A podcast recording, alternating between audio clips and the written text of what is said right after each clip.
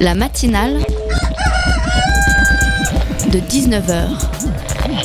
Et bah, c'est une émission qui parle de société, de politique, euh, Culture alternative. On va aussi parler de sport, euh, de gens dans la rue. et l'actualité en règle générale. On va peut-être parler des corbeilles à On linge va pas s'ennuyer. en osier d'Auvergne. voilà, il y aura, il y aura des invités. Des sociologues, des invités chercheurs. Les invités ne diront que des choses intelligentes. Ça va peut-être s'étriper un peu de temps en temps, mais La matinale de 19h, du lundi au jeudi jusqu'à 20h sur Radio Campus Paris. Elle est là, la course. Un coup de feu tiré en l'air, une balle perdue qui pourrait bien nous retomber sur le coin de la gueule pour sonner la charge. Nos 11 candidats rentrent dans la dernière ligne droite et, chères auditrices, chers auditeurs, si l'on peut croire qu'ils se battent pour nous, pour nous représenter, ne vous y trompez pas. Pendant deux semaines, nous n'allons pas être le trophée, nous allons être la proie. Et à l'heure où tout le monde s'adresse à nous, aux indécis, aux abstentionnistes, aux partisans, à ceux qui croient ou qui ne croient plus, je n'ai pas envie de vous parler. Qu'est-ce que je pourrais vous dire que vaut ma voix dans le marasme ambiant? Quelle leçon pourrais-je vous donner vous, vous voulez la vérité, chers auditeurs? Je suis qu'un petit bénévole qui aime se penser de gauche dans une radio de gauche, qui reçoit des gens de gauche pour parler à des gens de gauche et j'ai peur. Pas d'un candidat, pas d'une idéologie, pas même de la droite. J'ai peur parce que le monde est laid un peu plus chaque jour et que dans cette campagne, je vois pas grand-chose qui pourrait le rendre meilleur. Alors ce soir, c'est une sorte de bouteille à la mer que j'ai envie de lancer, m'imaginant m'adresser à ces 11 cavaliers de l'apocalypse. J'ai lu tous vos programmes, j'en ai presque retenu à peu près la moitié. Pour certains c'était plus facile, pour certains c'était plus déplaisant. J'ai vu tous vos spots de campagne, j'ai suivi les débats, j'ai entendu des mots comme espoir, rassemblement, solidarité, respect, morale. Ces mots ont un sens, putain. Un sens dans le quotidien des gens. Un sens pour ceux qui ne peuvent pas aller à l'école. Un sens pour ceux qui sont au chômage. Un sens pour ceux qui ne peuvent pas payer leur loyer. Un sens pour ceux qui ne peuvent pas soigner. Un sens pour nous tous. Et je sais qu'il est tentant de les utiliser comme ça, à tort, à travers, pour séduire les proies que nous sommes, pour nous donner des frissons, pour nous mettre des étoiles dans les yeux.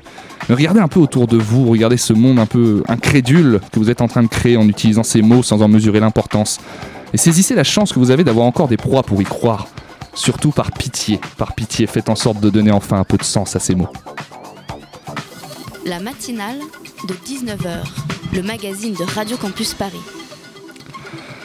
Ce soir, dans la matinale de 19h, tout, tout, tout, vous saurez tout sur l'évasion fiscale. Dans quelques instants, nous allons revenir sur les propositions des différents candidats avec l'association ATTAC, l'association pour la taxation des transactions financières et pour l'action citoyenne, histoire de mieux cerner ce que pro- qui propose quoi, pour qui euh, les plus puissants de notre planète nous rendent l'argent, pour qu'ils ah, pour que les plus puissants de notre planète nous rendent l'argent. Faut que j'arrive à lire les phrases que j'écris.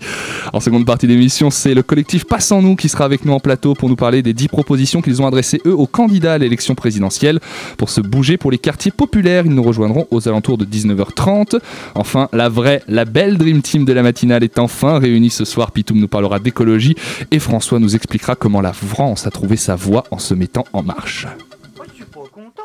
Il y a Gad Elmaleh qui fraude le fisc. Ouais, c'est Gad Elmaleh. C'est un ancien humoriste. Et maintenant, il est commercial pour les banques. Et Gad Elmaleh, ils ont retrouvé son nom dans une liste de 130 000 clients de la HSBC, qui aura détourné 180 milliards d'euros. C'est beaucoup, ça, quand même. Pour les artistes comme vous, français, certains viennent s'installer en Suisse pour, euh, pour payer moins d'impôts, Ah pour ouais, pas payer d'impôts. Veux... Vous, c'est quelque chose que vous feriez? Non. Non. Bah, je comprends pas, Gad Elmaleh. T'as un compte ou t'as pas de compte? On n'arrive plus à suivre. T'es comme Cahuzac, tu t'en souviens plus Après, l'autre, il va nous casser les couilles avec ses histoires de Oui, je rêve d'une banque euh, qui fait les SMS illimités, machin. T'es au courant que là, ce qu'il te faut, Gad, c'est pour une banque qui fait les SMS illimités. Là, ce qu'il te faut, c'est une banque qui permette de pas te faire gauler. Et oui, c'est ça qui lui manque à Gad Elmaleh, une banque euh, qui lui servira à ne pas se faire gauler. C'était une vidéo du youtubeur. Je suis pas content, c'est ça? On me fait signe que c'est à peu près ça. On vous le répète à longueur de journée, à la télévision, à la radio, dans les meetings de plusieurs candidats et bien sûr dans la bouche de nos éditorialistes préférés. Il faut faire des économies. Eh bien, cher auditoire attentif, je pense que nous tournons une piste avec ce chiffre. Chaque année, la fraude fiscale coûte à la France entre 60 et 80 milliards d'euros. C'est en tout cas ce qu'affirmait Mediapart en 2014, c'était il y a déjà trois ans. Depuis, je ne sais pas si grand chose a changé, et comme l'heure est venue de changer de président, eh bien on s'est dit que ce serait plutôt pas mal de parler un peu de ce que nos candidats proposent pour récupérer l'argent des exilés, si on peut dire. Et pour parler de ça, Aurélie Trouvé de l'association Attaque est avec nous. Bonsoir Aurélie. Bonsoir. À mes côtés pour mener cet entretien, Juliane de la rédaction de Radio Campus Paris. Bonsoir Juliane. Bonsoir. Aurélie, votre association euh, Attaque, on peut dire altermondialiste et citoyenne, ça vous va Ouais, comme, euh, comme, euh, comme définition euh, est très engagé sur le terrain de la lutte fiscale. Et pour euh, commencer, j'ai envie de me placer sous votre autorité. J'ai énoncé il y a quelques instants des chiffres entre 60 et 80 milliards d'euros que la France perd dans, dans, cette, euh, dans cet exil fiscal. Est-ce que c'est toujours de cet ordre-là ou est-ce que ça a empiré? C'est à peu près de cet ordre-là. C'est reconnu aujourd'hui par euh, la plupart des institutions. Et même à l'échelle européenne, euh, il y a une commission d'enquête du Parlement qui le chiffre à 1000 milliards d'euros par an. Alors ça vous dit peut-être pas grand-chose, mais C'est beaucoup. voilà, 60 milliards d'euros par an. En fait, ce qui est intéressant en France, c'est que c'est à peu près le déficit public français. C'est-à-dire quand on vous dit que on perd de l'argent chaque année, que c'est terrible, que l'État est en faillite, qu'il faut absolument supprimer des postes de fonctionnaires, qu'on peut pas répondre euh, au logement, enfin voilà, il y a les urgences sociales et écologiques. Mais en fait, si on voulait combler ce déficit public, bah, il, suffirait de mettre à zéro l'évasion fiscale. Donc c'est pour vous dire quand même la gravité de, ce phénomène-là. Donc effectivement, c'est un phénomène très très important, c'est le déficit public français. Et effectivement, ça c'est très peu mis en avant, enfin on va le voir là par, euh, les candidats, en tout cas par certains candidats à la présidentielle, notamment ceux qui nous disent qu'il faut nous serrer la ceinture. Euh, Faites un calcul chez vous, chers auditeurs, comptez combien ça fait 60 milliards d'euros par an en kebab. Vous verrez que ça fait euh, beaucoup à manger. J'aimerais qu'on commence par un retour très basique pour bien cerner euh, de quoi on parle. La fraude fiscale, c'est par exemple si moi je cache de l'argent au fisc. Ouais. Ça, c'est illégal. Ouais. Pour les coups. Euh, L'évasion fiscale, qu'est-ce que c'est? Euh, alors, la quand je dis qu'il y a 60 milliards d'évasion fiscale, en fait, c'est la fraude fiscale, c'est-à-dire ce qui est carrément illégal. Euh, par exemple, euh, Ce qui est hors du cadre de la loi. voilà, ce qui est hors du cadre de la loi. Je donne un- juste un exemple. Bien sûr. C'est le ministre du budget, Cahuzac, euh, qui en 2012, bah, en fait, s'est fait pincer quand même le ministre du budget français, Il qui avait avait caché son compte en Suisse via la grande, bic- la grande banque pardon, UBS. Donc ça, c'est carrément de la fraude fiscale. Et après, il y a ce qu'on appelle euh, alors de la de l'optimisation fiscale agressive. Alors ça, je le compte dans l'évasion fiscale. On Mhm. le compte en général. C'est de l'optimisation fiscale. Euh, vraiment à la limite de la légalité qui cache souvent de la fraude. Après, il y a ce qu'on appelle, ce qui n'est pas compté dans les 60 milliards, il y a ce qu'on appelle de l'optimisation fiscale tout court. Bah, c'est quand, par exemple, une entreprise joue avec les règles pour diminuer son taux d'impôt. Je donne juste un exemple. Je ne sais pas si ça vous parle, le CICE, le Crédit Oui, Impôt, peu. Compétitivité Emploi, qui a permis Un million de... d'emplois, non C'est Voilà, pas ça on nous avait promis un million d'emplois en échange de baisse de charges drastiques euh, pour les entreprises. Donc les entreprises banco, et c'était trop contente, hein, merci euh, François Hollande. Elles ont jamais, euh, euh, ont jamais versé la contrepartie, à savoir le million d'emplois. Bah ça, ça a coûté quand même 40 milliards par an à la France, en plus des 60 milliards d'évasion fiscale. Donc je sais pas si vous vous rendez compte là, tous les chiffres qui s'accumulent petit à Ça petit. fait vraiment beaucoup de milliards. Et ben en fait nous à la fin, en, en- en- en calculant toutes ces niches fiscales, évasion fiscale, une transaction sur les tr- sur les une taxe sur les transactions financières qu'on n'a pas faites, etc.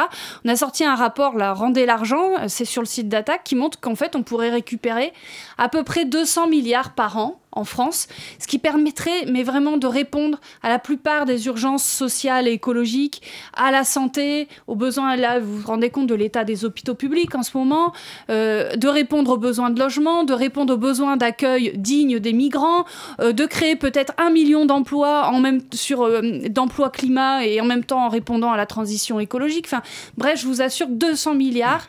Et ben, ça change la vie en France, quoi. Donc, il est faux de dire qu'il n'y a pas d'argent. Il y a de l'argent, simplement. Et ben, les responsables politiques vont pas le chercher là où il est, c'est-à-dire entre les mains d'une toute petite minorité de très grandes entreprises, de très riches, qui concentrent euh, donc cet argent. Juliane. Donc voilà, maintenant vous dites euh, rendez l'argent. Et quelque chose que je trouve intéressant, c'est de comprendre finalement le temps que prend une réclamation euh, de la société à s'élaborer, comme euh, celle-ci. Euh, Pour euh, dire les choses plus simplement, depuis quand la fraude fiscale est un sujet de notoriété publique? Ben, disons que ça monte. Mais c'est vrai que c'est, ça monte depuis quelques années, en particulier, euh, je dirais, dans les, euh, dans les associations, les syndicats, etc. Bon, il y a aussi des syndicats hein, qui sont très, euh, qui sont très, euh, très concernés. hein. Je pense par exemple Solidaire Finances Publiques, c'est des gens qui bossent dans les Mhm. finances publiques. Enfin, il y en a plein, de- plein d'autres. On a une plateforme sur, euh, contre les paradis fiscaux et judiciaires. Il y a plein d'ONG dedans. Et donc, on commence à avoir en tout cas une expertise citoyenne très pointue. Il suffit d'aller sur le site hein, de la plateforme contre les paradis fiscaux et judiciaires. Et puis alors, j'avoue que depuis quelques années, on a quand même engrangé quelques petites victoires. Aussi, alors il faut le dire, parce qu'il y a un énorme rôle des lanceurs d'alerte et euh, je dirais de certains médias hein, ce qu'on appelle le Consortium international d'investigation journalistique, qui a sorti les grands scandales des dernières années. ça, les ça a Panama beaucoup aidé. Papers, les Bah, Swiss voilà, Leaks, euh, exactement, les LuxLeaks. LuxLeaks, Offshore Leaks et tout ça. Alors, on va en reparler peut-être, sachant que euh, bah, il y a un prix à payer, en tout cas pour les lanceurs d'alerte. Par exemple, sur le LuxLeaks, hein, euh, les trois là, qui, ont permis, qui ont permis de faire sortir l'affaire euh, du LuxLeaks, c'est-à-dire du Luxembourg qui permettait de faire et, et de, et de grandes banques et de, de cabinets d'audit qui permettaient de faire sortir plein d'argent euh, illégalement, et ben ceux qui ont fait sortir ça, notamment euh, Antoine Deltour et Raphaël Allais, ben, ont pris quand même plusieurs mois de prison avec sursis et, euh, et d'énormes et d'énormes amendes quand même. Donc et puis c'est souvent des vies qui sont extrêmement brisées. Alors, quand on n'est pas voilà quand on n'est pas poursuivi, c'est quand même du chômage très souvent après. Donc c'est quand même voilà des gens extrêmement courageux, mais il faut savoir qu'il n'y a pas de statut européen qui permet de protéger les lanceurs d'alerte. Et donc quand la justice luxembourgeoise, par exemple, a poursuivi euh, euh, ces lanceurs d'alerte-là, et ben en fait, il y avait rien qui a permis de, eh ben, de les protéger. Il n'y avait pas de statut européen. Donc ça, c'est une de nos revendications, vraiment un statut de protection des lanceurs d'alerte. Parce qu'il y a vraiment un poids de mesure. C'est-à-dire que pendant que les grandes banques, les grands cabinets d'audit, les riches particuliers, finalement, s'en sortent quasiment blanchis, hein, il suffit de reconnaître ses torts quasiment pour pas avoir d'amende ou de, ou de peine, de grosses peines. Souvent, en fait, euh, ceux qui sont, euh, qui sont poursuivis, c'est des petits patrons, jamais les plus gros. Euh, par exemple, la Société Générale, là, qui a été épinglée il y a un an dans le scandale des Panama Papers, encore aucune sanction. Et à côté de ça, il y a les lanceurs d'alerte qui bah, se font prendre et, et prennent, prennent vraiment cher. J'ai envie de vous poser une question un petit peu provoque comme ça pour rentrer dans, dans le lard des programmes de nos, nos candidats. Est-ce qu'aujourd'hui, euh, le prochain président français aura les moyens de lutter contre l'évasion fiscale dans le cadre européen Ah, actuel bonne question. Bonne Merci, question. c'est moi qui l'ai écrit. et c'est pas la plus facile. Hein. Parce qu'on entend Alors. beaucoup dire ça, qu'il va falloir renégocier les traités. euh, Il y a même des candidats qui veulent sortir de l'Europe et qui se servent de ça comme argument. Je peux pas donner de réponse facile. Il y a déjà, on peut déjà faire beaucoup à l'échelle française déjà sans remettre en cause toute l'Europe, quoi. On peut déjà faire beaucoup à l'échelle française. Et d'ailleurs, c'est important à dire parce que souvent, vous avez des responsables politiques qui disent Ah bah non, désolé, on n'y peut rien, il y a l'Europe, quoi. Ben, même, enfin voilà, euh, déjà en France, on peut faire beaucoup euh, contre l'évasion fiscale, mais il est vrai qu'il y a plein de. Alors, je vais en reparler dans le détail là sur les mécanismes de l'évasion fiscale. Il y a plein de choses, n'empêche qu'on peut pas remettre euh, en cause sans remettre en cause l'Europe. Je prends juste un exemple, ce qu'on appelle le shopping fiscal. Je sais pas si vous voyez. Vous Ça- êtes C'est une- sexy comme ça, comme nom. On se dit, Ah, voilà. c'est cool. Mm. Eh ben, vous êtes une petite multinationale. Par exemple, vous bien. êtes euh, Apple ou McDo. Et vous dites, bon, moi, euh, je veux pas, comme tout le monde, payer mes impôts en France parce que, quand même, euh, l'impôt français sur, euh, sur les bénéfices sociétés, c'est 30%. Je vais quand même pas payer comme euh, la petite euh, PME, euh, la petite ou moyenne entreprise d'à côté. Donc, il va falloir que je m'arrange, quoi. Comment je fais? Eh ben, je vais voir, par exemple, l'Irlande ou le Luxembourg. Je, euh, négocie euh, entre les différents pays européens je m'arrange pour avoir le taux d'impôt le plus faible possible. Bon, je vous donne juste un exemple. Apple s'est fait imposer à 0,005% en 2014 en Irlande, quoi. McDo à 0,4% pendant 4 ans euh, au Luxembourg. Sur toutes les activités qu'en fait, elles faisaient en France, quoi, hein, ces multinationales. Donc ça, c'est ce qu'on appelle le jargon technique, c'est les rescrits fiscaux.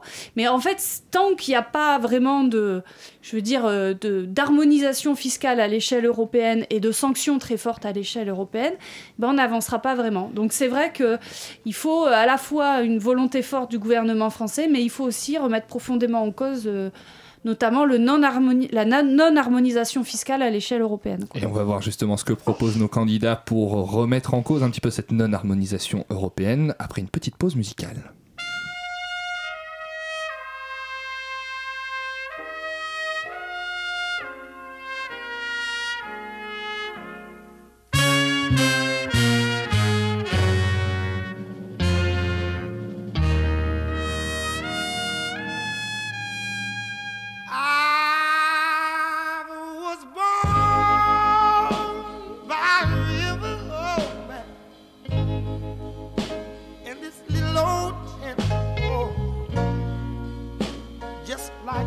This river. I've been running ever since. It's been a long, long time coming, but I know, I know change has gotta come now.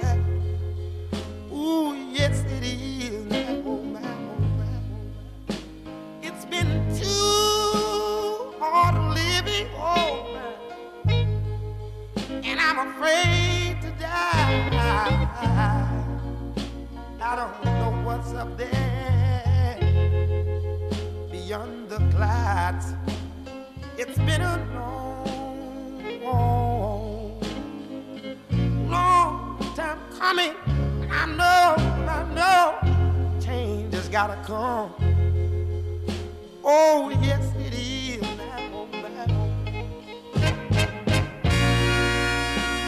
There's a time I will go to my brother. Oh, I've asked my brother, will you help me? Oh, oh. He turned me down, and then I asked my dear mother. Oh, I said, mother, I said, mother, I'm down on my knees. Quel plaisir, on vient de s'écouter A Change is Gonna Come d'Otis Redding sur Radio Campus Paris. La matinale de 19h du lundi au jeudi jusqu'à 20h sur Radio Campus Paris. Et nous sommes toujours avec Aurélie Trouvé de l'association Attaque pour parler de fraude fiscale, d'exil fiscal, ce qu'on devrait faire, ce qu'on ne fait pas, ce qu'il faut changer. Juliane, tu avais une question. Ah Oui, on reste en Europe. Et hum, eh bien, que dit la loi finalement? Que dit la loi en Europe Euh, Alors c'est compliqué de. Euh, que dit la loi J'ai du mal à répondre là comme ça. Euh, J'ai surtout envie de vous parler d'abord de ce qu'il faudrait faire. Qu'est-ce que devrait faire la loi Oui, non, je vais vous parler quand même Que de faire quel- les juges Je, je vous vais vous parler quand même de quelques avancées, en tout cas récentes, euh, y compris à l'échelle européenne, effectivement. Alors, par exemple, parce qu'il y a eu les scandales, parce qu'il y a eu les pressions, etc., il y a maintenant ce qu'on appelle un, un échange. euh, il, a, il a été décidé un échange automatique d'informations fiscales entre les pays. Également, euh, pardon, un- ce qu'on appelle le reporting. Je suis désolée pour tous ces trucs un peu techniques. Reporting pays par pays, c'est-à-dire que par exemple en France, les grandes banques doivent dire exactement quelles sont leurs activités dans chaque pays. Pour et que ce soit un peu plus transparent, en gros. Pour que ce soit plus transparent. Donc si vous voulez, il y a plusieurs règles comme ça qui sont sorties à l'échelle européenne, française et internationale, mais à chaque fois, il y a des trous qui fait que on n'arrive pas à complètement et même euh, même partiellement en fait à stopper l'évasion fiscale. C'est-à-dire qu'à chaque fois ces, ces lois sont incomplètes. Et qui rédige ces lois? Alors, qui rédige les lois? D'une part, le gouvernement français. Ensuite, il y a des lois aussi qui sont euh, discutées et décidées à l'échelle de l'Union européenne. Et souvent, c'est influencé, disons, par un organe qui s'appelle l'OCDE, à l'échelle internationale. Mais par exemple, il y a des lois qui sont votées par l'Union européenne, mais qui ne le sont pas, par exemple, par la Chine, la Russie ou les États-Unis. Et donc, ils peuvent commencer- continuer à pratiquer euh, largement l'évasion fiscale. Parce qu'on l'a pas dit, mais l'évasion fiscale, c'est pas que les petites îles exotiques. hein. Euh, parmi les, les premiers, euh, les premiers Les destinations paradis qu'on aime bien, fiscaux, voilà, il y a les États-unis, il y a le Japon, le Royaume-Uni, le Luxembourg, en fait. l'Irlande, euh, voilà. Il est dans les grands pays riches aussi. hein. Et euh, alors c'est vrai qu'on n'a pas parlé beaucoup des mécanismes, mais il y a quelques mécanismes qu'on n'arrive pas aujourd'hui à stopper. Le secret bancaire, on arrive, on arrive quand même à l'attaquer, notamment par exemple la Suisse. euh, elle arrive à de moins, enfin, elle arrive de moins en moins à faire du secret bancaire. Le secret bancaire, c'est-à-dire, c'est le fait qu'on cache. Euh, les grandes banques ont le droit de cacher tout à fait leurs clients et aux autres pays, et donc ça permettait. euh, Parce qu'il y a le secret bancaire et aussi le secret fiscal. Ce qu'on appelle le secret fiscal, c'est la Oui. même chose ou c'est euh, ou c'est différent? Euh, bah alors, je sais pas ce que vous appelez. euh, Parce que ça, pour le coup, c'est des propositions euh, de candidats, de Nathalie Ouais. Arthaud et de Nicolas Dupont-Aignan, qui disent il faut abroger le secret fiscal. Et à à ça répondent certains, certains autres candidats, mais le secret fiscal, ça n'existe plus. C'est quelque chose qui, qui, qui, qui a Bah, je presque pense qu'il parle disparu. du, je pense qu'il parle du, secret, bancaire. En fait, il existe encore. Ce qui, ce qui se passe maintenant, c'est que ceux qui étaient en Suisse, ils trouvent des montages financiers encore plus complexes. Alors, deuxième montage super complexe, là, qui est encore très valable, ce qu'on appelle les sociétés écrans, c'est-à-dire le fait, pour un riche particulier, euh, bah, je cache mon argent dans une société écran, je me fais, euh, euh, je me fais payer, enfin, je paye un prête-nom. Et ça, par exemple, les Panama Papers, ça a permis de révéler ça. Et notamment, le cabinet Mossack Fonseca avait comme ça fait cacher des milliers, enfin créer des milliers de sociétés écrans pour, pour derrière des milliers en fait de grands sportifs, milliardaires, etc. Ça c'est le société écran. Ensuite les multinationales, elles, j'en ai parlé, elles peuvent faire du shopping fiscal, mais il y a encore des, des montages bien plus complexes et là on a vraiment du mal à les démanteler. Je vous, je vous passe le détail euh, technique, mais c'est ce qu'on appelle les prix de transfert. Alors il y a même le double néerlandais, le double irlandais, le sandwich néerlandais. Il faudrait faire un lexique. Il faut qu'on fasse un lexique pour comprendre, euh, pour Voilà, comprendre donc pour vous dire, c'est extrêmement complexe. Et en gros, s'il n'y a pas une volonté politique très forte à l'échelon à la fois national et européen, ça marche pas. Eh ben, en parlant d'une volonté politique très forte à l'échelon euh, national, j'ai envie de vous parler d'une proposition du candidat Jean-Luc Mélenchon, Ouais. qui lui, pour cibler plus les particuliers du coup que les, les entreprises, propose de mettre en place un impôt qui serait euh, indexé sur la nationalité, à savoir que les Français de l'étranger euh, paieraient la différence de leurs impôts et donc ne pourraient plus partir à l'étranger pour ne plus payer d'impôts en France. Est-ce que ça, c'est une mesure qui vous semble euh, un petit peu intéressante, pas suffisante, ou même peut-être hors un de propos? impôt français, donc. un impôt sur la nationalité, c'est-à-dire que si moi demain je pars euh, dans un pays où le régime fiscal est plus intéressant, Mhm.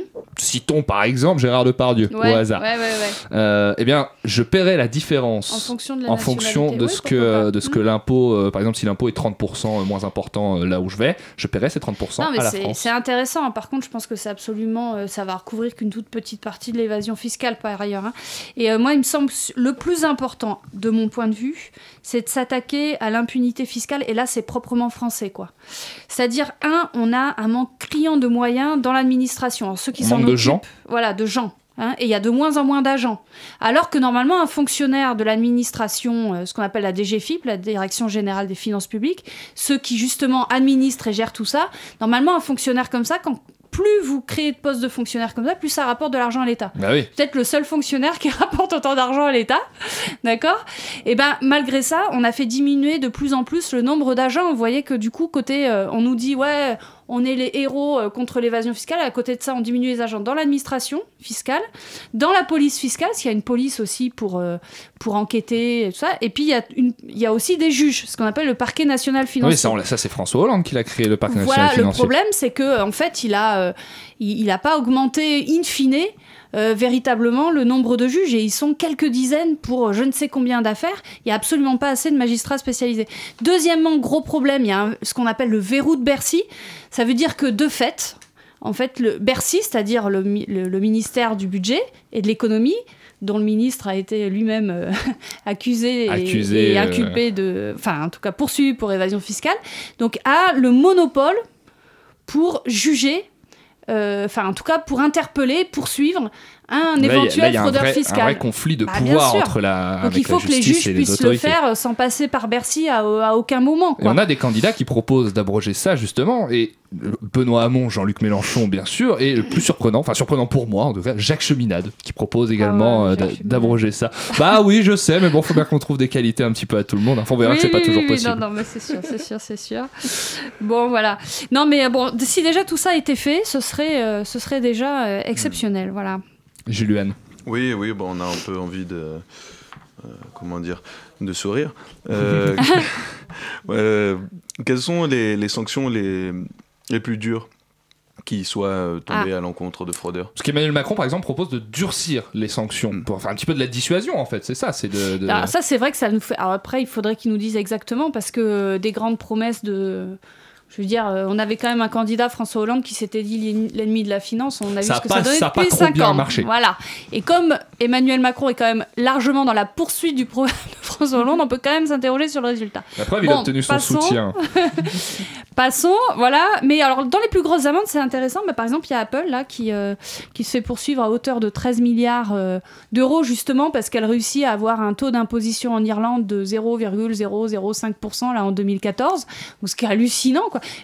En, France, hein, je le rappelle, c'est 30% sur les sociétés. hein. Donc, euh, elle s'est fait poursuivre à hauteur de 13 milliards. Donc, elle se fait prendre euh, la main dans le pot de confiture, mais pas contente. Elle et le gouvernement irlandais euh, ont fait appel de cette, de cette condamnation par la Commission européenne, quoi, ce qui est quand même hallucinant. hein. Donc, euh, en fait, Apple, pff, droit dans ses bottes, quoi. Et ça se juge euh, en combien de temps à peu près ce genre d'affaires C'est vrai que ça Alors traîne, ça, c'est des je choses suis qui pas traînent beaucoup. assez euh, spécialiste de ça pour savoir, quoi. Je peux pas, je peux Bah, pas vous écoutez, répondre. je connais quelqu'un qui n'est pas non plus spécialiste de ça, parce que nous sommes en période électorale, euh, cher auditoire. Nous avons cité quelques candidats, et il est normal que nous donnions la part belle à tous les candidats. C'est pour Eh ça que nous allons maintenant parler du programme de Monsieur Fillon. Le programme de François Fillon ne contient à aucun moment Ah, les bah expressions fraude fiscale et évasion fiscale. Oh, bah, Est-ce qu'un président peut être élu sans aborder ces questions? Eh ben, j'espère que non. J'espère vraiment que non. Bah, enfin, bon, on attend. mais, enfin, en l'occurrence, lui, il est assez mal placé pour parler de, vrai que de vertu budgétaire et fiscale, n'est-ce pas Il a Mais, peut-être eu un peu peur. Bon, voilà. Euh, on parlait de, des actions politiques, on a évoqué un petit peu les, les points de programme. Des actions, elles, sont, elles peuvent être aussi citoyennes. C'est ce que Ouais. vous essayez de faire à, à Attaque. Comment ça se passe en ce moment? Eh ben alors comment ça se passe? D'abord pour le donc c'est vrai que nous on a décidé à la fois de bah, de le faire de manière humoristique. Par exemple, on a fait une pièce de théâtre qui s'appelle euh, L'hémorragie fiscale. Vous verrez, c'est assez drôle. On montre comment en fait. euh, euh, donc c'est une pièce de théâtre avec des malades, des brancards, l'hôpital, etc. Mais enfin, en gros, on montre, on met en regard le, le fait que l'hôpital est dans un état pitoyable. Donc on fait ça avec Sud Santé, par exemple, les syndicats de la santé. Et en même temps, le- on fait le lien avec l'évasion fiscale. Et puis surtout, ce qu'on fait maintenant, c'est que bah, on s'est dit le seul moyen de se faire entendre véritablement, c'est la désobéissance civique. Et donc, on a mené avec euh, notamment BC et les Amis de la Terre des actions de fauchage de chaises depuis quelques années. Je ne sais pas si vous en avez entendu Si, parler. si, si. Voilà, on va faucher des chaises euh, dans, Dans les grandes banques directement. Hmm. Et on, on a dit, voilà, tant que vous restituez pas euh, l'argent de l'évasion fiscale, eh ben, on continuera à faucher des chaises. Et là, bah, il y a des copains hein, qui sont aujourd'hui euh, poursuivis. Alors, il y a eu John Palais, qui est maintenant, euh, voilà, euh, John Palais, mais aussi euh, Florent Compin, là, hein, qui va passer le 11 avril. Donc voilà, et puis après nous, euh, à Attaque, on a aussi décidé encore de réclamer l'argent. Alors ce qu'on fait maintenant, on fait plein d'actions, Euh, on vient d'en faire une euh, la semaine dernière, on en a fait même 40 en France. Donc un peu partout dans les villes, notamment on va passer du blanc de meudon sur les vitres des grandes banques. Du blanc de meudon, c'est quoi? C'est du produit nettoyant à base de craie, donc ça s'enlève assez facilement. Mais bon, faut croire qu'on est allé s'attaquer à des cibles un peu trop grosses, puisque notamment on a eu quand même 50 interpellés. Et arrêtés au poste de commissariat, dont moi d'ailleurs, il y a 10 jours pour avoir mis euh, du Nous sommes en présence voilà. d'une criminelle, Voilà, euh, que je suis convoquée au commissariat, comme euh, six autres de mes copains euh, pour dégradation de biens en réunion et bon voilà. Et donc effectivement, donc nous on trouve ça, en tout cas c'est un moyen pour attirer l'attention. Alors pourquoi le blanc de meudon? Parce qu'en fait ça symbolise l'opacité de ces multinationales. Donc Ah. on l'a fait sur Apple. C'est vrai que nous on est allé s'attaquer à la Société Générale de l'avenue des Champs Élysées. Donc c'était- J'ai- deux questions. euh, J'ai deux questions pour vous euh, pour terminer. Premièrement, où est-ce que vous mettez toutes les chaises? Parce qu'au bout d'un moment, vous devez en avoir plein et ne plus savoir euh, quoi en faire. Et deuxièmement, est-ce que ça a un impact? Est-ce que euh, vous ressentez un impact? Alors les chaises, elles sont euh, un peu partout. je vous avoue. mon avis, c'est compliqué de les retracer toutes. mais en fait, euh, je sais pas si vous savez ça en tête, mais euh, quand il y a eu le sommet euh, euh, citoyen au moment de la COP 21, on a fait un grand sommet citoyen des citoyens qui s'exprimaient là-dessus. Et en fait, on a ramené 196 chaises chopées dans les grandes banques C'est pas mal. pour justement symboliser les 196 pays des Nations Unies en disant bah voilà l'argent il y en a plein dans les grandes banques il y en a plein qui sont distribués euh, qui est distribué à la grande finance et aux privilégiés aux grands investisseurs et de l'argent justement on en a besoin pour lutter contre le changement climatique. Donc l'argent déjà allez le chercher là quoi. Donc pour vous dire que bah, ces chaises on, les utilise quand même c'était sympa. Bon, enfin du coup maintenant voilà on essaye vraiment de cibler l'adversaire. En l'occurrence, les, les plus, les multinationales qui pratiquent le plus l'évasion fisc- l'évasion fiscale, donc euh, Société Générale, vous les connaissez euh, toutes, hein. BNP Paribas, Apple, Ikea, McDo, Starbucks, Amazon, etc. Donc vous avez du mal en une semaine à ne pas utiliser une de ces multinationales dans, dans, vos, actes, dans vos actes, quoi. Enfin, Ah, je pense qu'on mais- peut boycotter facilement Starbucks Coffee et McDonald's. Ouais, je pense quand même qu'il y en a un certain nombre qu'on peut bien boycotter. Moi, je C'est les bon pour la santé. mais... euh, Eh ben, on, va, on va lancer un appel au, au bol- au boycott, chers auditeurs. Voilà. Merci, merci beaucoup à vous, Aurélie Trouvé, de Attaque, d'avoir été avec nous pour parler fraude fiscale, évasion fiscale et du programme des candidats. Quant à nous, chers auditeurs, on se retrouve dans quelques minutes pour la chronique de Pitoum.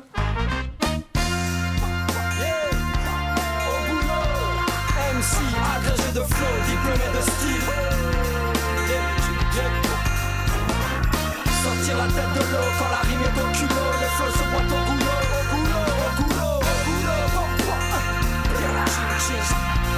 Cheers. pôle Nord, au pôle Sud ou au pôle emploi, t'es au bon endroit, pareil que le boulanger pôle emploi. Donc va gagner ton pain, ton RSA, les miettes font la baguette. Pas sûr que quand tu seras pépépépère, tu kifferas ta retraite. Le travail c'est la santé ou bien Fleury Mérogis pour tous les banquiers qui se prennent pour des numéros 10. Puis ça licencie à tour de bras dans les entreprises et la France en bas se retrouve les deux doigts dans la.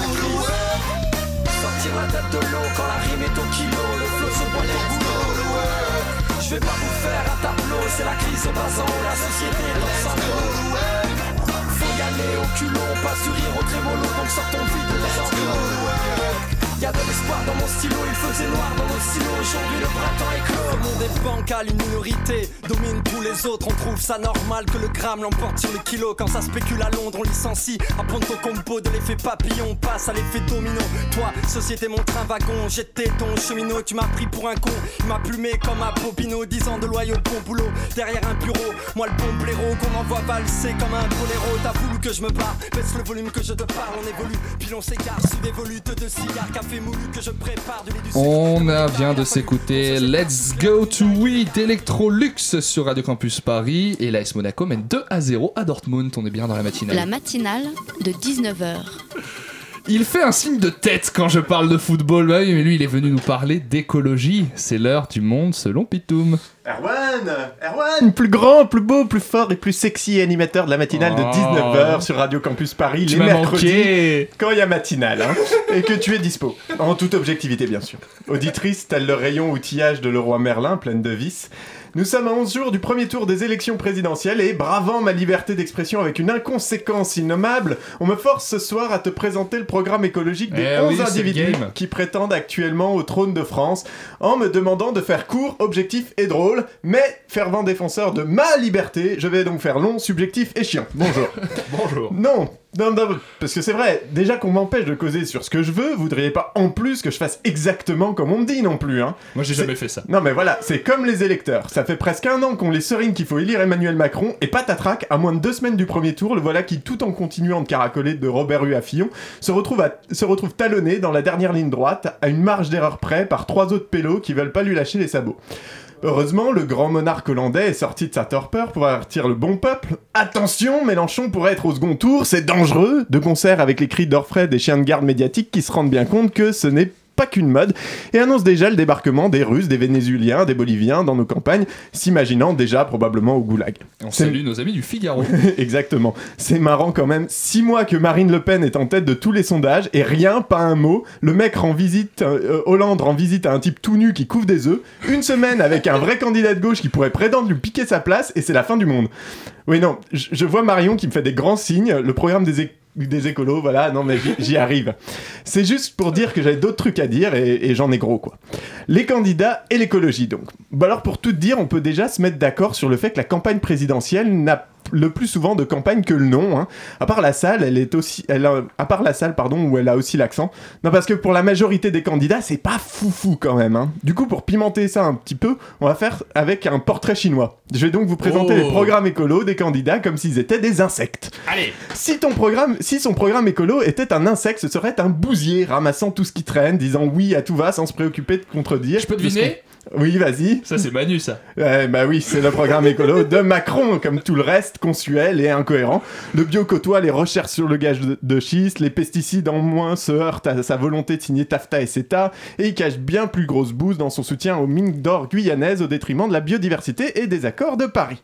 Si son programme écolo était un insecte, ce serait une araignée crabe qui prend la couleur des pétales de fleurs pour chasser les butineurs. Alors oui, c'est pas vraiment un insecte, mais son programme écolo n'en est pas vraiment un non plus, puisque Marine Le Pen cherche à Ah. verdir, mais a elle fait quand même la priorité au nationalisme et à l'exclusion, ce qui arrête euh, toutes ces solutions en fait à nos frontières, frontières dont se contrefout le réchauffement climatique, Mais bizarrement. Ne peut-on pas être raciste et écologique? Je ne comprends Eh ben, pas écoute, ces on frontières que l'on trace. Les programmes d'Artaud, Asselineau et Poutou, ça serait des moucherons, hein, ces trucs si insignifiants qu'on dirait le plus souvent qu'ils sont pas là. Leur obsession anti-européenne pour les uns et anti-patron pour les autres leur fait oublier que pour se battre pour un avenir meilleur, il faut un avenir. Celui de Cheminade et Dupont-Aignan, bah, c'est un moustique, un truc bien relou qui pompe du nucléaire à tout va en oubliant que Fukushima ça gratte encore. De son côté, celui de Jean Lassalle, ce serait une coccinelle, légère et insouciante qui pense aux gars de nos contrées reculées, à notre santé, aux petites exploitations et qui se fait applaudir par la FNSEA. Ah merde Ah merde, non, non, c'était pas une coccinelle, c'était un gendarme dégueulasse Non, voilà. Le programme écolo de Fillon, c'est un insecticide. Voilà. Plus de nucléaire, plus de principe de précaution, on va tous crever, lui le premier, mais au moins il ira pas en tôle. Et enfin, enfin, tel... C'est le harakiri par l'insecticide. C'est ça. Et enfin, tels deux papillons insouciants, heureux au-dessus de plaines verdoyantes, battant de leurs ailes fragiles un air pur, les programmes de Hamon et Mélenchon batifolent en cœur. Oh, je Certes, je pensais que tu parlais de nous. Ouais, aussi, aussi. Certes, celui de la France insoumise est un peu plus ambitieux et sa transition écologique s'articule autour de tous les points de son programme. De son côté, Hamon veut quand même sortir du nucléaire, mais il veut pas arrêter le chantier de Flamanville. Mais au point où on en est, contentons-nous de les regarder virevolter avant que la réalité ne les écrase. Merci beaucoup Pitoum pour ce programme en portrait chinois. J'espère qu'on en aura plein d'autres. Je veux plein d'autres idées d'insectes. La matinale de 19h. Le magazine de Radio Campus Paris. Du lundi au jeudi jusqu'à 20h. C'est la mi-temps à Dortmund et Monaco mènent toujours 2 à 0. Nous, on a décidé de ne pas faire sans eux, de ne pas faire sans ces quartiers populaires que notre République exclut, de ne pas faire sans les quartiers où les services publics n'assurent plus leurs fonctions, de ne pas faire sans les quartiers où l'État n'assume plus son rôle. Le collectif Pas sans nous est avec nous sur le plateau de la matinale, et plus précisément Bénédicte Madelin. Bonsoir Bénédicte. Bonsoir. À mes côtés également dans ce studio, cette interview ne se fera pas non plus sans lui. Julien de la rédaction de Radio Campus Paris est avec nous. Bonsoir Julien. Bonsoir Erwan. Et je l'annonce, chers auditeurs, nous retrouverons tout à l'heure Anna en duplex. On vous en dira plus dans quelques instants. Bénédicte, votre collectif a lancé un appel aux candidats à l'élection présidentielle. Un appel sous forme de proposition. Euh, un appel qui est motivé par le fait qu'on ne parle pas beaucoup des quartiers populaires ou par un sentiment de ras-le-bol un peu général qui date euh, d'avant ces élections? Ça date d'avant les élections, puisqu'effectivement, ça fait un certain temps qu'on qu'on rappelle que depuis 40 ans, que la politique de la ville qui est censée réduire les inégalités dans les quartiers, euh, de fait, les résultats ne sont pas là, ne sont pas au rendez-vous. Et donc, euh, c'est vrai que ça fait déjà un certain temps que nous dénonçons le fait que la politique de la ville se construit sans les habitants. Toutes les décisions sont prises ailleurs. Euh, la rénovation urbaine, c'est à Paris, même quand on est en Guyane, c'est à Paris que ça se décide. Et puis sur le plan social, eh ben, on voit bien que tous les indicateurs, le chômage continue à monter, l'échec scolaire, euh, rien n'est fait au niveau de l'éducation nationale pour garantir euh, le droit, un droit opposable à, l'éducation, à la réussite scolaire, et ainsi de suite. Donc voilà, on a euh, du coup, euh, on, s'est invité dans le débat euh, électoral, on a envoyé 10 propositions pour les quartiers populaires euh, que nous avons présentées aux différents candidats et nous leur avons promis que leur réponse ou leur non-réponse serait évidemment euh, publiée. On va euh, parler des réponses autant que des non-réponses ce soir. comment Julien. ont été décidées ces propositions euh, par qui? Elles ont été décidées par euh, les différentes euh, militants qu'on a partout un peu en France. En fait, les, les, déc- les propositions qui sont faites sont des propositions qui touchent la vie quotidienne des habitants des, des quartiers populaires. L'ordre des, des, des propositions a été par contre beaucoup plus discuté puisqu'il y en a Ah, il y a eu un problème d'ordre. euh, Bah, Le classement était. euh, Pourquoi la, la- la première proposition sera beaucoup plus lue que la, la dernière? Non, sans doute pas, mais pour certains, la première proposition, c'était la, la démocratie, c'était euh, sortir du clientélisme des élus locaux ou de l'État. hein, euh, et euh, finalement, pour beaucoup, les premières propositions, ça devait être d'abord l'école, le droit à l'emploi, le droit au logement, le droit à la santé, enfin des droits fondamentaux qui structurent notre vie de tous les jours et sur lesquels des personnes n'ont pas les mêmes droits, très clairement. C'est vrai que ce qui marque quand on lit toutes vos propositions, c'est que ça touche absolument tous les secteurs. C'est-à-dire que il y a des problèmes dans l'éducation, il y a des problèmes dans la santé, dans le chômage, dans le logement. Grosso modo, est-ce que vous diriez que, par exemple, pour l'éducation nationale, il y a un problème de manque de personnel, là, il manque des gens, ou est-ce que euh, il y a des, cas où, où il y a plus que ça à faire? C'est pas uniquement un problème de gens, c'est aussi un problème de volonté euh, politique. C'est un problème de volonté politique, mais c'est aussi un problème de, de personnes. Quand on pense qu'en Seine-Saint-Denis, par exemple, un gamin qui fait toute sa scolarité, depuis l'école maternelle jusqu'à la terminale, il lui manque plus d'une année entière sans professeur face à lui. Julien. Alors sur le logement, vous demandez notamment d'appliquer correctement la loi du flot sur le plafonnement des loyers, mais cette loi elle est déjà censée s'appliquer dans les quartiers populaires, non? Alors comment ça se fait? Parce qu'on parle aussi de plans de rénovation de bâtiments Grosso modo, dans quel état sont les logements euh, dans certains quartiers populaires? Dans certains, quartiers populaires, le, niveau des logements n'est pas du tout aux normes. On a encore plein de logements qui sont, euh, euh, je ne vais pas dire insalubres. Dans le secteur HLM, c'est moins insalubre que dans le privé. euh, mais par exemple, vous avez des quartiers où tout le, logement est du locatif privé, de la copropriété dégradée. On connaît les exemples de Clichy-sous-Bois, on connaît les exemples de Grigny, et on sait à quel point, finalement, ça a été construit pour certaines catégories sociales, hein, euh, je veux dire, qui ont fait presque de l'immobilier dans ces quartiers, et progressivement, ça a été revendu à des marchands de sommeil avec des conditions d'exploitation de la population qui est particulièrement grave. Euh, donc oui, c'est vrai que, et on se rend bien compte qu'il y a quand même beaucoup de gens qui n'accèdent pas au logement. Et les projets de rénovation urbaine, de ce point de vue-là, s'ils sont nécessaires dans certains cas, parce que les logements sont pas aux normes, sont pas, y a des, enfin, on parlait d'écologie juste avant, euh, c'est vrai qu'il y a des fuites dans, dans, les, dans les tuyauteries, donc les gens payent plus cher les charges parce que tout n'est pas euh, correctement entretenu et mis aux normes. Mais en attendant, euh, il y a énormément de gens aussi, la rénovation urbaine, ça fait qu'ils sont expulsés de leur logement. Théoriquement, ils sont relogés, mais quelquefois, ils, vont être relogés beaucoup plus loin. Euh, pour des personnes âgées, par exemple, c'est les premières qui ont fait les, j'allais dire, les frais de la rénovation urbaine, parce que c'est les bâtiments les plus anciens, des gens qui étaient là depuis longtemps, euh, et euh, des personnes qui se retrouvent en- coupées de tout leur réseau relationnel, qui éventuellement venaient les aider pour leur apporter leur baguette tous les matins ou des choses comme ça. Donc on voit bien quand même comment toute cette politique de rénovation urbaine ne s'est pas faite au service des habitants qui étaient sur place, mais j'allais dire d'une certaine manière beaucoup plus au service euh, du BTP ou des bailleurs sociaux, euh, voilà, qui ont fait vraiment, là, eux, par contre, ils ont fait des bonnes, enfin, des bonnes affaires au sens, on a réhabilité avec de l'argent public des logements qui euh, étaient déjà, avaient déjà été construits souvent avec de l'argent public. Voilà, on est, on est quand même dans une réalité où c'est les habitants qui, à chaque coup, vont payer la note. Et ça, c'est vraiment particulièrement euh, grave. Pour parler un petit peu de la santé euh, dans vos propositions, il y a euh, cette question d'ouvrir la couverture maladie universelle à tout le monde. Et moi, quand j'ai lu ça, je me dis, mais il y a universel dans le nom, normalement, ça doit être ouvert à tout le monde déjà à la base. Qui, comment on l'ouvre plus? Est-ce que par exemple, il y, a des- il y a déjà des cas où on devrait y avoir accès et on n'y a pas accès? Ou est-ce qu'il y a des cas où on n'y a pas accès et euh, c'est pas normal? D'abord, il y a une mission d'évaluation de la CMU qui a été mise en place. hein. Euh, il est clair que euh, sur la CMU, euh, il y a des médecins d'abord qui refusent, hein, les gens qui relèvent de la CMU, donc il y a eu quand même un certain nombre de dénonciations. Il y a déjà, dans les quartiers populaires, un- une couverture médicale beaucoup plus faible. Il y a moins de médecins. Beaucoup moins de médecins, c'est énorme. Enfin, je veux dire, c'est la, la, le- la démographie, ce qu'on appelle la démographie médicale est particulièrement faible. Donc, quand en plus euh, les médecins euh, n'acceptent pas les CMU, quand en plus les gens doivent avancer l'argent, c'est clair, il y a un certain nombre de personnes qui ne feront le, qui n'iront voir le médecin que pour leurs enfants, par exemple. C'est Il y a là des gens les- qui, re- qui- qui re- qui renoncent à soigner. qui renoncent à soigner, et en particulier les mères de famille, parce que effectivement, ça va être, euh, ils vont place, ils vont d'abord aller voir le médecin pour leurs enfants, mais pour elles, elles pourront pas parce que financièrement, elles n'y arrivent pas. Et ça, ça se passe pas à des milliers de kilomètres, chers auditeurs. Ça, ça se passe à quelques kilomètres de chez vous. On va justement parler des réponses des candidats après une petite pause musicale. Et d'abord, on retrouvera Anna.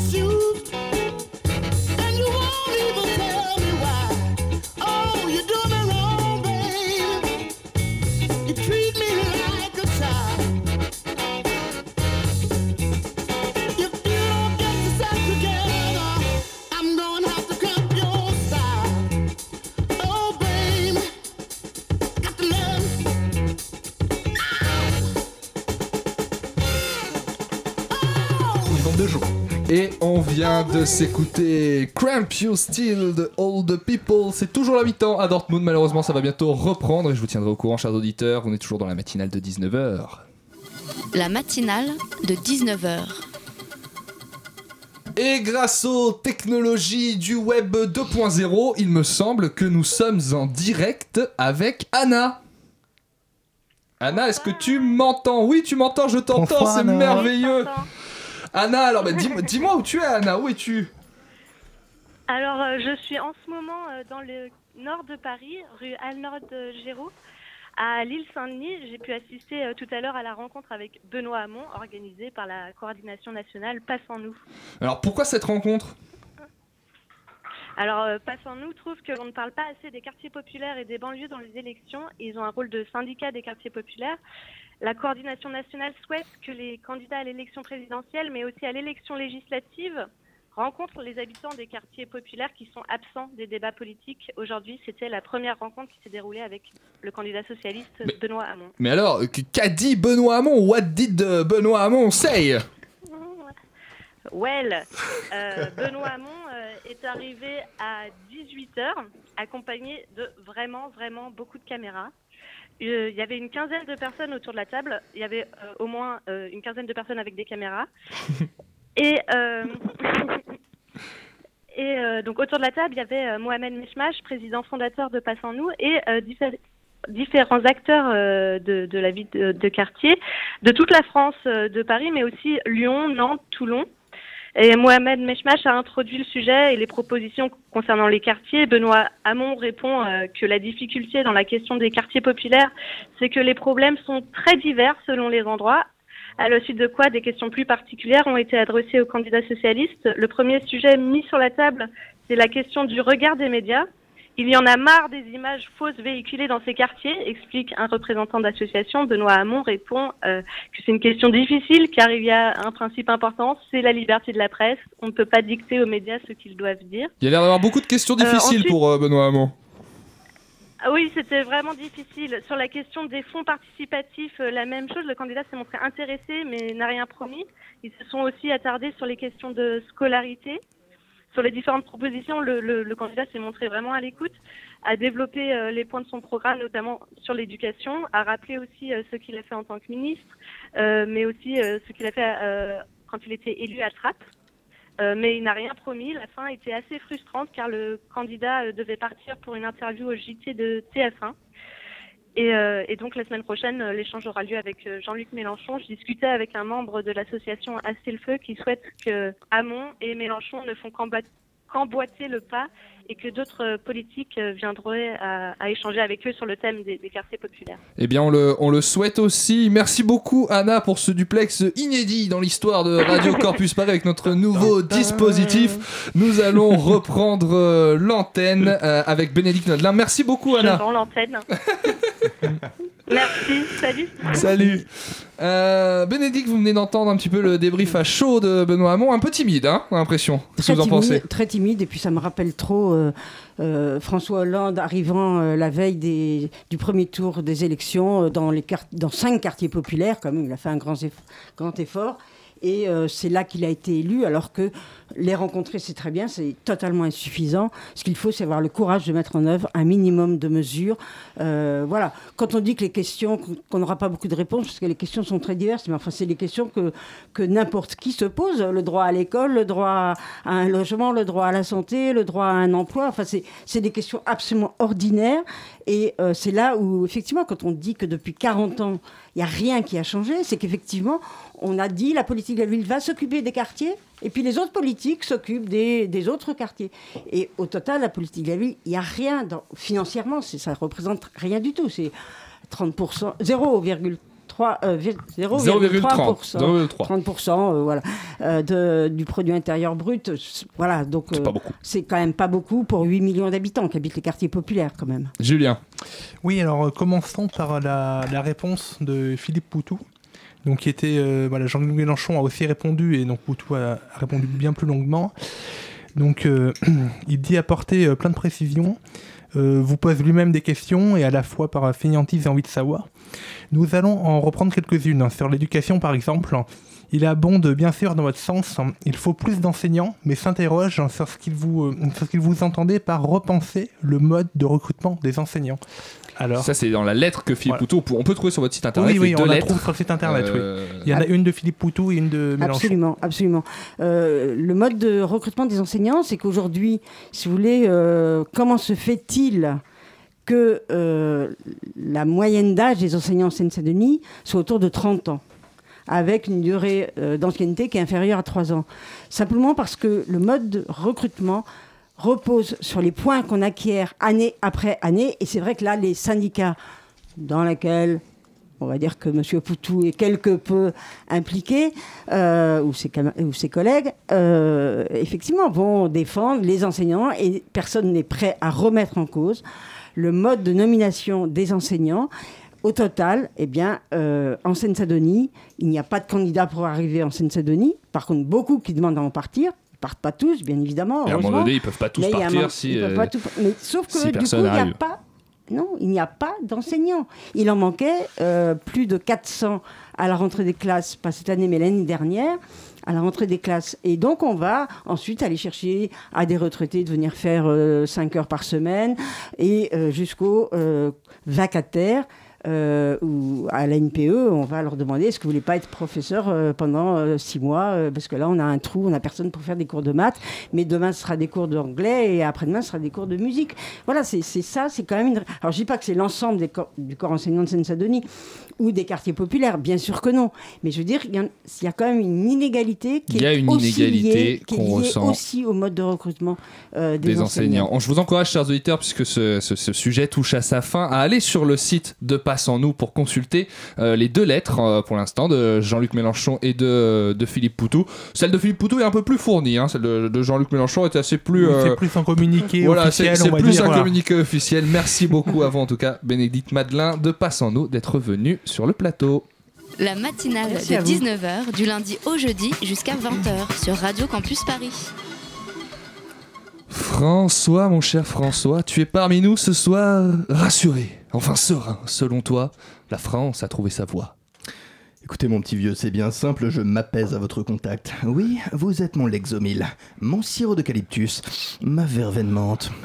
19h54, Erwan le soir est tombé sur la ville. Une heure durant, vous avez caressé ce micro comme on aime une inconnue croisée au hasard d'un voyage.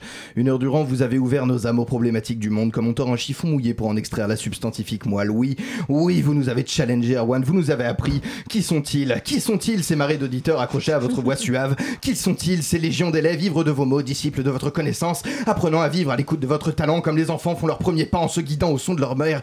Viens ici, viens ici, Jean-Kévin, viens voir maman. Oh, et ils sont des milliers, Erwan, à vous entendre, à vous suivre, tel le prophète, tel le joueur de flûte de Hamelin, tel la dernière, telle la dernière vidéo YouTube de Jean-Luc Mélenchon et vous, vous en bon père de famille, vous distribuez à tous et en part équitable ces précieux instants de savoir, ces armes de la connaissance. Bravo mon vieux, ce n'est pas moi qui vous remercie, c'est la France. Mais François, est-ce que c'est moi qui apaise la France alors? Non, rien à voir. Navré Erwan, mais il y a un homme face à qui vous ne faites pas le poids. Enfin, enfin, après tant de mois d'indécision, de complot, de trahison, de cabinet noir, enfin, nous y voyons clair dans cette présidentielle. Oui, la nouvelle est sortie au grand jour. Emmanuel Macron a reçu un soutien de poids, et pas n'importe lequel. Mais qui, qui est ce soutien mystérieux dont la simple évocation du nom donne le là à tout un pays? Écoutez mon vieux, je ne vais pas vous répondre, je vais faire mieux. Grâce au travail acharné des journalistes de la rédaction de Radio Campus, nous avons eu accès à un document sonore exceptionnel, capté par une soirée organisée par Manu Mac, le ralliement en direct de notre personnalité mystère.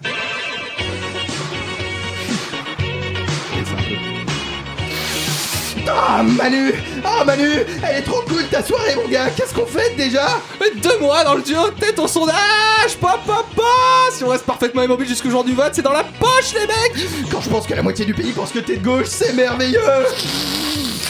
Ah, J'ai bien réfléchi les gars. Ce qu'il nous faut c'est la culture. Ça mange pas de pain, c'est la culture, c'est flou et transparent. Faudra rien totalement en marche contemptible. C'est ce qu'il nous faudrait, c'est une personnalité connue pour nous rejoindre, je sais pas, moi un écrivain ou... ou- ou- ou- Un philosophe Mais. Il n'y a pas de son dans cette euh, radio. Mais j'aimerais qu'on me balance, qu'on me balance un son qui serait extraordinaire, qui viendrait réveiller les auditeurs de chacun, de chacun des élèves de Radio Campus. Non, nous l'avons que dalle, et bien c'est pas grave. Oh si, le voilà, le voilà qui arrive en arrière-plan de ce studio. Qu'est-ce que c'est? Un avion Un oiseau Une candidate Front National tentant de maquiller son racisme et son âpreté au grain sous un camouflage social? Non C'est Bernard-Henri Lévy Oui mes amis, c'est moi, au service de la France. Bernard-Henri Lévy? Vous êtes apparu en plein milieu du saladier de cocaïne. Navré, j'étais sur le front de Mossoul en train de lutter dans les flots d'un torrent déchaîné pour arracher à une mort certaine 28 orphelins aveugles et unijambistes, tout cela sous les bombes et après avoir repris seul la moitié des quartiers nord aux mains de ces chiens de Daesh. Quand j'ai entendu votre appel, oui, l'appel de la France, ni une ni deux, j'ai tout lâché pour vous rejoindre mes amis. En marche Mais, mais les enfants alors Quels enfants Bah, les enfants dans le torrent déchaîné, vous en avez fait quoi Écoutez, la France menacée par le communisme ne s'embarrasse pas de ce genre de détails. Je leur enverrai mon prochain livre. Emmanuel, tu m'as l'air droit et sincère. Je rejoins ta campagne. Bah, vous n'êtes pas obligé non plus, Suffit. hein Je ne peux pas rester. Le combat de la justice et de la vérité m'appelle. Tenez, voici 300 exemplaires de mon dernier ouvrage. BHL sauve des chatons sur la ligne du front de la démocratie mondiale. Oh Dieu, mes amis. Un petit rail de coke avant de partir, Pas le temps. Le devoir m'appelle. Ouh, il a disparu dans un éclair de fumée et il a pris le saladier de coke. Quel homme ce Bernard Vous l'avez compris, mes amis, le champion français a enfin choisi son camp. Et là où va BHL, je vais. Vu son talent à résoudre la crise libyenne en 2008, autant vous dire que la France est sauvée. À la semaine prochaine. J'ai beaucoup aimé cette chronique, François, ça m'a beaucoup plu. Chers auditeurs, euh, cette matinale va toucher à sa fin tout doucement.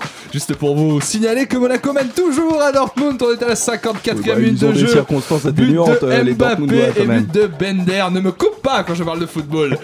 Le temps pour moi de remercier tous ceux qui m'ont accompagné ce soir. Julian, Julien, Pitoum, François, mais aussi Elliot à la réalisation. C'était sa première avec moi et ça s'est plutôt bien passé. Il reviendra. Il aura le droit de revenir. Marion Elsa à la coordination. Ainsi que je ne sais pas qui s'occupe du web ce soir. Pas moi. C'est grâce à lui, je ne sais pas qui, que vous allez pouvoir retrouver cette émission en podcast et la partager à vos amis sur les réseaux sociaux. Pour ne rien louper de tout ça, rejoignez-nous sur Facebook, la page de la matinale de 19h. Et cette émission sera également rediffusée demain 13h sur le site de Radio Campus Paris. Mais surtout, restez bien avec nous parce que maintenant, c'est quoi? C'est extérieur nuit Ça va extérieur nuit? J'ai pris une petite voix aiguë, oui, je sais pas toi. bah, je sais pas, je t'ai imité euh, sans, sans, sans bien savoir pourquoi. De quoi on parle ce soir? On parle, eh bien, c'est assez paradoxal puisqu'on parle de Low Notes avec le réalisateur Laurier Fourniot qui vient avec nous pour en discuter ce soir. D'accord. Los Angeles, dépeint par un jeune de 22 ans, étudiant à l'université. On parle aussi de Parfait de Jérémy Bartaglia sur la datation synchronisée. On parle de Je danserai si je veux de My Saloon Mood. Et on parle aussi de Fast and Furious 8. Oh yeah Restez bien avec nous, chers auditeurs, sur Radio Campus Paris. Moi, je vous remercie de nous avoir suivis ce soir. Je vous souhaite une très très bonne soirée sur les ondes de Radio Campus Paris.